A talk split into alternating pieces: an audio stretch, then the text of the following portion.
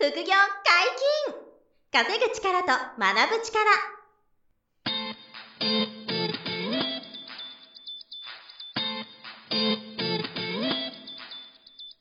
この番組は稼げるようになりたいを叶える副業アカデミーの提供でお送りいたします。副業アカデミーはあなたが副業で稼げる状態になることにコミットしたスクール。初級コースから上級コースまでさまざまなジャンルの副業ノウハウを学んでいただけます。詳しくは副業アカデミーで検索ください。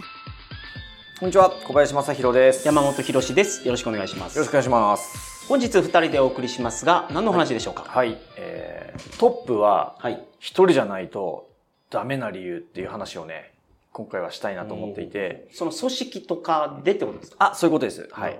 あの組織はいまあ、会社のトップもそうだし、なんか事業部ごとのトップリーダーもそうだし、なんかサークルとか、コミュニティとかもそうなんですけど、まあ、そういうところが、あの、一人じゃなきゃやっぱダメだなってすごく思ってて。ん。なんかチームを作った時っていうのは、じゃあなんかその、うん、トップに一人を据えなければうまく回らない、うん、そう、結論はそういうこと。で、なんでその結論を言いたいかっていうと、はいはいはい。うん、こういうことが結構あるんですよ。あの、A さんと B さん、あるいは A さんと B さんと C さんが一緒にやろうと。何か。例えばコミュニティをやろうと。いう時に、特にね、あの、ビジネスを立ち上げる時とかにね、はい、起こりがちなんですけど、はい、あの、A さん、B さん、C さんで一緒にじゃあ、うん、あの、とあるビジネスのコミュニティをやろうってなったと。はい、で、その3人が一応トップなんですよ。はい。そう。で、その方が始めやすいんですよね。うんなんて言うんでしょう、バランスが取りやすい。バランス取りやすいですし、まあ3人でやったら止まることがないですよね、まず。そう、止まらないし、なんか安心だし、はいはい、そう、3人の意見を尊重しながらやっていこう、みたいな感じで、えその3人が横に、横並びのそのトップ、組織はい、でスタートして、で、場合によっては会社作る場合もあって、はい、その時にあの株式を3分の1ずつを持ってとか、でやっていくよと。そうするとなんか公平だし、頼もしいし、お互い、ね、のの自分以外に2人、えー、その、一緒に責任を取ってくれる人がいるみたいな。真剣にやってくれる人がいる。真剣にやってくれる人がいいと。いうことで、始まるケースは、はい、あの、すごく多い。はいはいはい。ですよね。わかります。で、えっと、まあ、その方がね、立ち上がりはいいし、うん、決断もしやすいじゃないですか。はい、要はそのビジネスを一緒にやろうっていう時も始まりやすいんだけど、うん、これが、まあ、僕も経験があるんですけど、はい、あの、他の事例とか、いろんな他の方の事例もたくさん見てて、うん、えー、まあ、ほぼほぼトラブル。ですよ。その、なるんですか？トップがそう、3人とか4人とか、まあ2人でもそうなんですけど、はい、ほぼ間違いなくトラブルか、その、崩壊する ケースが、あの、多いんですよ。まあ全部が全部じゃない、もちろんないんですけど、はい、あの、大抵、うまくいかないですね。っていうことをね、見てて。で、えー、だからコラボ企画もそうだし、はい、JV みたいな、ジョイントベンチャーみたいなものもそうなんですよ。はい、あ、その、期間限定のあの、単発企画だったらいいんですよね。その、この時だけやると。はい。2ヶ月、3ヶ月のものとか。これはいいんですけど、なんか一緒にずっと事業をやっていくとか、はい、コミュニティを運営していくとか、あの、あと会社の組織の事業部の責任者とかね、あの、株式会社のトップとかになると、これが、あの、複数名になっちゃうと、まあまあ、どっかで、うまくいかなくなっちゃうんですよ。まあ普通の会社で、普通の会社で、うんダブル部長とか、はい、ダブル専務とか見たことないですもんね、確かに。あ、そうですね。おのずとそうなっていますよね。まあ、専務とか、はい、まあ、常務は複数名いても、はい、やっぱり一番上に大取り、代表取締役一人じゃないですか。ね。ね、だから、上、一番上にトップは一人なんですよね。会社の組織見ても、部署見ても、やっぱりこの人が一番偉い。あ、そうです。部長さんが2名いたとしても、メインの部長さんと、なんか、サブの部長さんみたいな。本部長がいて、で、その下に部長とか次長がいて、とかっていうことに大体なってると思うし、そうですよね。まあそうなってない組織ほど結構トラブったりとかが多いと思うんですよね。で、なんかその理由はもういろいろあるんですけど、まあ最初に言ったその、一緒にビジネスを始めようって言ってコミュニティ運営とかを始めた場合ですね。はいはい、こういう時にね、あの何がトラブルかっていうと、一番多いのはお金の問題。お金で。お金でね、意外と、意外じゃないかな。まあ、揉めちゃうんですね。それはまあ、例えば、実際にあるった過去の僕の知り合いの事例を聞く言うとですね、はいはい、例えば A さん、B さん、C さんで、とあるコミュニティを作りましたと。はい、で、A さんは、うんと集客が得意ですと。はい、お客さんを集めるのが得意、うんうん。で、B さんは、あの、セミナーをしたり、まあ、営業したり、要はクロージングするのが得意と。すごいいいチームのような気がしますね。そうでしょそうそう。で、で C さんはさらに、事務方とか、お客さんフォローとか、小回りがちゃんとできるとか、あと入金、入出金の管理ができる丁寧な人っていう、この ABC さんがいたと。なるほど。だから、お、これ、俺らが力を合わせればめっちゃいいんじゃね？ってなるんですよ。そうですね。ね、なりそうじゃないですか。だからさっき言った通り、始めやすいんですよ。これ、うまくいくと。俺らたち、俺ら3人が力を合わせれば。みんな得意なところが全然違う。違うから。そう。で、始まるんですよ。で、確かに集客もちゃんとできて、クロージングもできて、ニュース金管理、お客さんフォローもちゃんとできて、立ち上がるんですよね。で、お、儲かったと。今月、例えばですけど、500万円利益出たぞと。すごいじゃん、3人でやった、やったって言って、あの、やるんですけど、その時に、うんと、まあ、1、2ヶ月、3ヶ月は、あの、とりあえず3等分の、うん、あの、要はレベニューシェアで最初から決めてるとしたらですよ。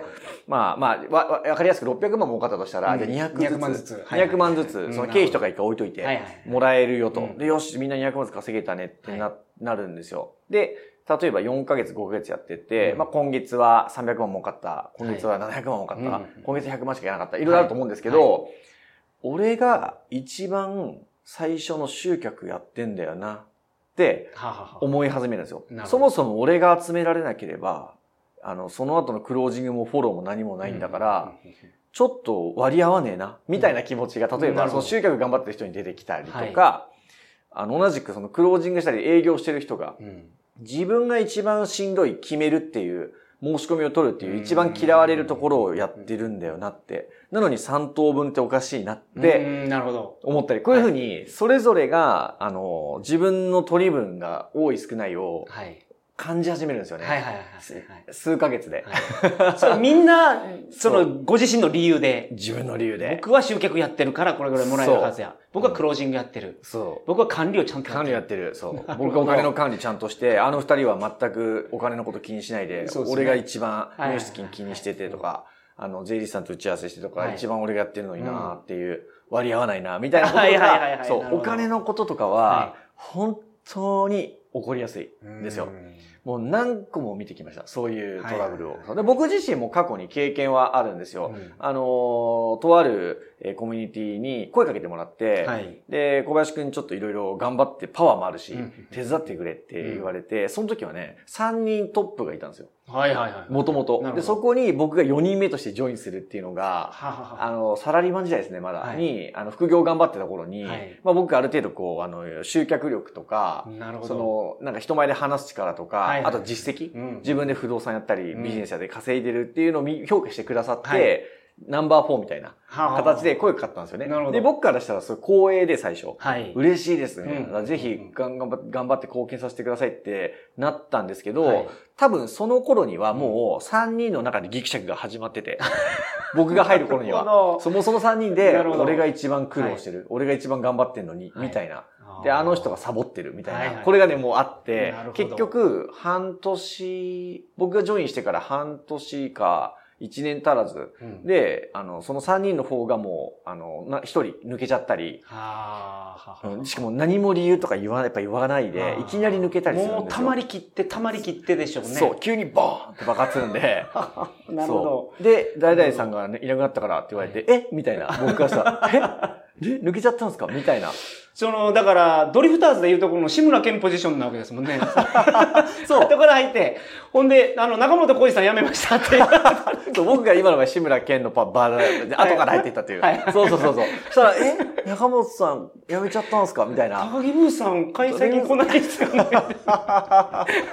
そう。で、あの、後から入ってるから、全部はわからないんですけど、まあ、基本的にはお金のことか、うんその、えっ、ー、と、自分がやってる、相手がやってくれてない。はい、あと、責任のバランス。うん、自分の責任なのか、うん、彼の相手の責任なのかっていうのがむ、む、うやむやの中で、ストレスが溜まる、はい、で、自分一人でやった方がいいんじゃないかなと思ったり、あと、他の人ともう一回やり直したいってなっちゃったり、まあ、いろんなね、展開があるんですけど、そうやって、あのー、横並びのメンバーが全員でトップやろうとすると、まあ、ほぼほぼトラブっていくというのが、すごい、もうね、どうでしょうね。10件以上見てきたかな。あの、僕の周りでも。はいはい、あ、またここもトラブった。しかも僕の場合、自分が経験してきたこともあって、はい、予言したこともあったんですよ。あの、これから こういうビジネスを始めたいですっていう相談をもらった時に、はい、いや、それ、その形でやったら、1年以内に必ずトラブルよって。なるほど。ででもね、そうそうって言っても、はい、そう、先導が多いから、そうなんです。っていうところがもう見えて。見えて。で、トラブルよ、そのパターンは。で、だから、最初からトップ決めといた方がいいよって言ったんだけど、いや、僕たちは信頼関係があるから、あの、そういうことないし、はい、あの、みんな自分自分ってならないで、周りのためにやっていけるんで大丈夫ですって言ってたのに、4ヶ月目ぐらいで、はい、やっぱりとある一人の女性が、不満がありますって、はい。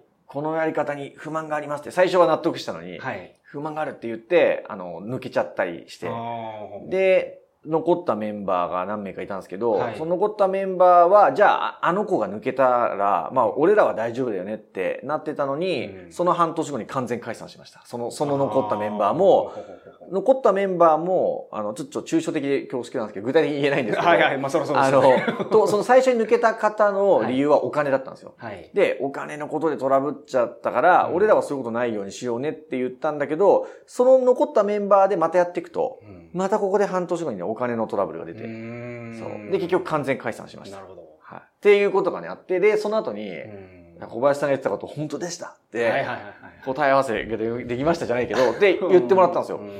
で、やっぱりそうでしたよね、みたいな。いや、難しいんですよって。だから最初からあなたか、あなたじゃない他のメンバーの誰かがトップって決めておいたら、もしかしたら、あの、続いてたかもしれないですよねっていう話をしたんですけど、だやっぱり、その、始めやすいとか、責任がこう分散されたりとか、あの、持ちつ持たれずできるっていうところから、複数名でトップをやるっていうのがやりたい気持ちが最初あるのはわかるんですけど、後でそういうことになるトラブルケースが本当に多いから、まあ、要するに冒頭で申し上げた通り、トップは一人にするべきだっていうのが、まあ、すごい、あの、大きな、なんていうのかな、キーポイントになっていて、まあ、ステップで言うと、あの、最初は、まず、その、誰かと一緒にやるんじゃなくて、やっぱりね、一人でやるっていうのが、まずは最初のステップいいですね。なるほど。あの、特にその、独立して何かやるとか、はい、会社員の方が副業成功して辞めたいっていう道をもし望むんであれば、はい、その、独立するときに、誰かと一緒に今みたいな展開、組み方をせずにやり、やりたくなるんですけど、一人でまずやっていくっていうのを大前提にすると。うんで、一人で、あの、稼ぐし、一人で、例えば、集客できるしとか、一、人でサービス提供できてっていうのがちょっと大変ですけど、やるのが、一番まず当然リスク低いです。はい、トラブらないし、はい、ランニングコストも低いから、うん。で、その先にもし誰かと一緒に JV するとか、はい、何か一緒にコミュニティ作るとかなった時も、あの、ダメじゃないんですよね。はい、あの、重要なのは、じゃあ誰が一番上なのって。なるほど。誰が一番、その、トップで責任取るんですか、はい、誰が一番最後決定権があるんですかっていうのを決めることが重要で、はいはいはい、で、それを、その、守った上で、誰かと組むとか、組織作るのはもちろんあり、なんですよ。で、で、このトップを、その、じゃあ誰か一人に決めた時のメリデメっていうのがもちろんあって、はい、そのトップの人の、あの、そのリスクは、その責任が全部自分に来る。トップに。トップの人に。そう、が全部責任を取んなきゃいけないし、はい、自分で決めなきゃいけないと。うん、っていう、まあ責任感があるんだけど、はい、一方で、一番、例えばお金の面では一番稼げる。一番いい条件で当然取れる。一番責任を取ってるから、ねうん、リスクも取ってるし、そう。あの、仕事量もしっかりあるし。そう、あるし、はい、そう、決断するし。はいはいはい。そう。まあ、例えば、あの、融資を取るときに、例えば代表保証お願いしますって言ったら、代表が、あの、連帯保証入ったりするし。はい、そうですよね。なんで一番リスク取るから、一番例えば、あの、役員報酬が多いとか、うん、まあ、当然株も、株式会社にするなら、はい、一番株を持っておかなきゃいけない。はい、まあ、基本は50%、51%以上持つみたいなことは、まあ、代表が、それはまあ、人によりますけどね。はいはい、っていう、その、なるべく株を多く持てる必要。で、当たり前にそういうことがあるよと。で、ナンバー2、ナンバー3の人は、えっ、ー、と、そのリスクは代表ほど取らないんですよね。うん、うん、取らないで済むから、あの、ちょっとついていけばいいっていう感じなんですよ。なんだ、だけど、その、金銭的なメリットは代表よりは小さい、当然。っていうことになると。なるほど。で、なので、その自分が一人で、例えば最初は立ち上げて、一、うん、人でこうビジネスやったり、個人事業主が軌道乗った後に、誰かと何かやるときに、はい、まあ、自分がトップになるのか、うん、自分がトップじゃないなら誰か他の人がトップになるかは明確にする必要があって、なるほどでもその時に、あの、どっちみち自分一人でやっていく力をその前に経験しておけば、うん、仮にその組織が、あの、うまくいかなくうが、うまくいこうが、はいはいあの、個の力がもともとあるんで、うん、だからその、致命傷がないっていう安心は実はあると思ってる。だから最初は一人ぼっちで頑張ってもらった方が、まずまずはいいだろうなと。はいはい。で、その先に自分の実力もあって、戦闘能力もあって、ある程度こう稼げたり、生活に困らないレベルになった後に、何らか組織を組んだり、パートナーを見つけるっていう順序。はいはい、はい、だったら、あの、うまくいくケースがすごく多い。なるほど。後で、あの、メンバーがこうジョインしてきて、うん、まあ自分をトップの参加にこう、スタッフが、仲間が増えていくっていう形ですよね。はいはいうん。で、それ逆に自分がトップじゃなくて、自分が幹部とか、はい。まあ、ナンバー2、ナンバー3で入る場合は、そのパターンもあるんですよ。で、そのパターンも経験するのは僕はいいんじゃないかなと思ってるんですよ。まあ、人のタイプによるんで、やっぱりトップ立った方がいい人と、トップじゃない方がいい人ってやっぱりいると思うんで。いらっしゃいます。そう、もう、じゃないですか。なんか、その、その星に生まれてるのかなっていう方いらっしゃいますか、ね、そうそうそうそう。そうあるべくして生まれた人だな、みたいな。下にはつけないやろなっていう方がいらっしゃいます、います、います、います。そう。だからやっぱり、その、人を牽引できたり、魅了する人、カリスマ性がある人もいれば、はい、逆にこうサポートしていく、支えていくことで輝いて、うん、トップはあんまりやりたくない人、向いてない人もいると思うんで、でそのパターンはどっちもあるんですけど、どっちみち、必ずトップが一人にするっていうことですね。うん、っていうのがまあ一つと、あと自分が一番上なのか、そのナンバー2、3の幹部なのかによって、はい、と立ち回りとか得られる恩恵とか、取るリスクの大小が違うっていうことなんですよ。なんですけど、まあさっき言った通りで、えー、最初は一人でやっておくことが、まあしつこいんですけど、すごい重要だと思っていて、はいあの、一人で最低限のそのスキルとか仕事を受注する能力とか、はい、まあご飯食べていける力が自分一人であったら、はい、あの、もう一個いい、うまくいきやすい理由があって、うん、あの、な、誰かと一緒に組織を作った時に、はい、あの、すぐ目先のお金がその組織で生まれなくても、大丈夫な自分がいるんですよ。もともと一人で稼げる力をつけてるから。はいはいはい。そう。だから、その組織を作って、あの、最初に揉めるのって、その、そこから出た利益の分配で、さっき言った通り、お金で揉めるケースって結構多いんですよ。で、これって、その、金銭的に余裕がないほど、うん、その新しい組織での利益を、の分配を欲しくなるじゃないですか。金銭的に余裕がないから。はいはいはい。日々の生活に余裕がある人だったら。自分自身がってことあと自分自身が。そう、自分自身が、あの、稼ぐ力がすごかったり、はい、まあ、例えば家賃収入があったり、あそうですね。あの、株の配当がもともとあるとか、はい、まあ、預貯金がかなりそれ以外のお金が入ってくる。そう。ルートがあると。あるとか、はい、あと自分のビジネスがもともと一人で回ってる状態で、新しく組織でナンバー2なのか、トップなのかわからないけど、始めた時に、ああいう1年間無給でいいからって。なるほど。そうそうそう。言えますよね。言える他にお金が入ってくる。そう。はいはい。俺無給でいいからって言って、で、逆に無給でいいけど、代表でじゃあトップで全部俺の責任やらせてみたいな。で、あの2年後から一番、あの、給与取るの俺だけど、とか、はいはいはい、そういうの最初からも決めておくんですよ。なるほど、なるほど。で、前のメンバーは、え、1年間無給でコミットするのすげえなっていう、さすがトップをやるだけの男あるな、みたいな周りが思うみたいな。例えばこういうバランスだったら、あの、その、信頼関係も作りやすいし、力関係も明確だし、うんはい、で、自分はその1年ぐらい別に潜水してても、息止めてても、全然対戦影響ありませんと。もともと一人でやってきてるから。はい、っていうことで、あの、うまくいきやすいですよ。で、ナンバー2、ナンバー3の立場だって同じで、やっぱりもともとのビジネスの収入があのあった方が、はいはい、あの、なんですか、ちゃんと、えっ、ー、と、余裕を持ってその組織の運営ができて、はい収入もありますから。収入があるから、そうそう。だからそこがね、やっぱりバランスとしてはすごい重要かなと思うんですよね。そう。だからさっき言った通りで、そのトップはまず一人じゃなきゃダメだし、はい、えー、そもそも最初はいきなり誰かと一緒にやるっていうよりは、個の力を磨いておいて、で、その力がある人同士が、えー、組織をその、作ると一番いいと。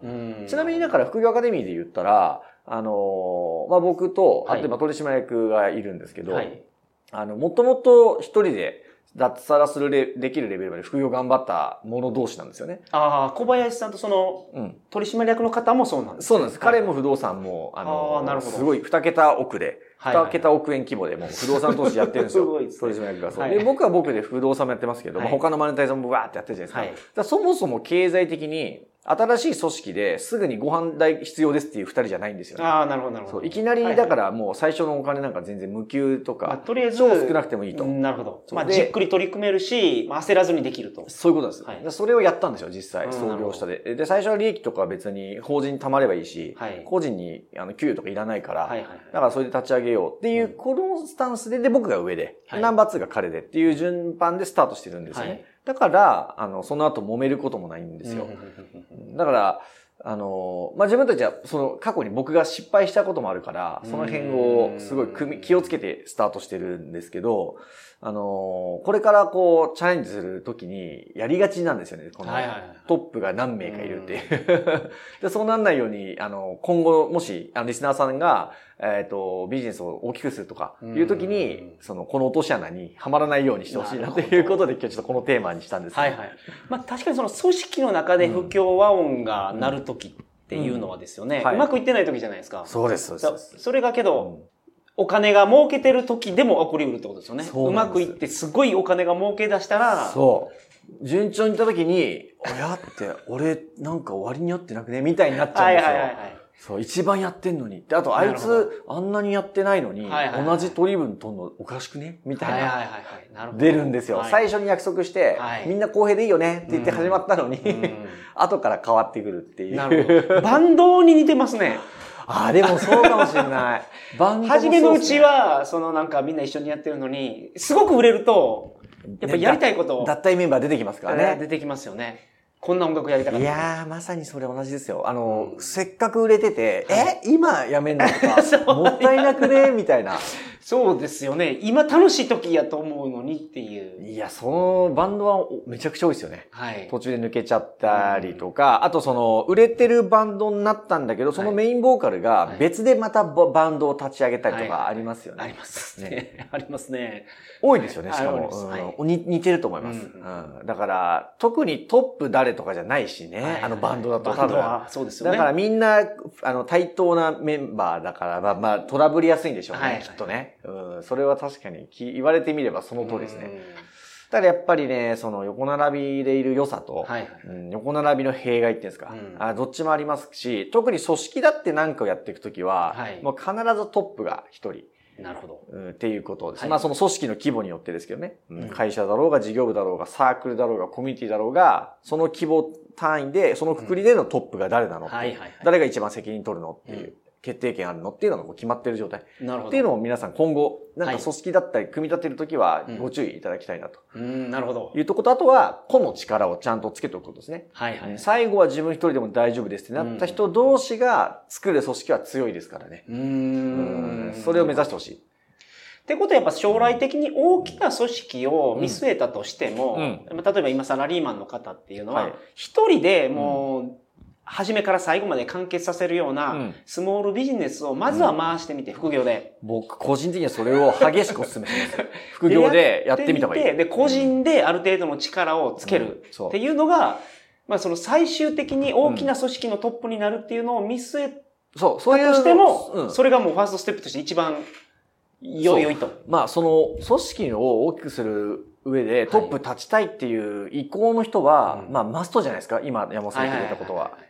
なので、別にそうじゃなくて、組織の中で活躍したい、輝きたい、職人気質の人とか、こういう人もいるじゃないですか。はい。そういう人生も素晴らしいんで、一つですけど、まあ今山さんおっしゃったような、そうトップで組織をスケールさせたいって思ってるなら、一、人でもう最初から最後まで全部やりきって、はい、まあ年商1億2億やっていく経験を先にできる方、した方が、絶対その後うまくいきやすいですね。年商1億副業でっていうとなかなか。まあ確かにそう。そう、そんな簡単に、そう、できるって言っちゃいけないんですけど。まあまあ、そう、1年2年じゃないかもしれないですけど、はい。コツコツやることで。そうです、そういうことです。はい。まあ数千万でもいいですよ。数千万の売り上げのね、会社を一人でやるだけでも、あの、最初からやり抜いた人は、その後の組織化は。いや、確かにその1000万初めて売り上げが上がった時っていうのはちょっと自信になりますかね。なると思いますよ。いや、本当に。だから、そのステップね、踏んでもらえたらいいのかなと思いますね。なるほど。はいまあ、少しでも参考になればという感じで。はい。本日もお疲れ様でした。はい、ありがとうございました。副業解禁、稼ぐ力と学ぶ力、そろそろお別れのお時間です。お相手は、小林正宏と山本博史でした。さよなら。さよなら。この番組では皆様からのご質問を大募集しております。副業に関する疑問、質問など、副業アカデミーウェブサイト、ポッドキャストページ内のメールフォームよりお送りくださいませ。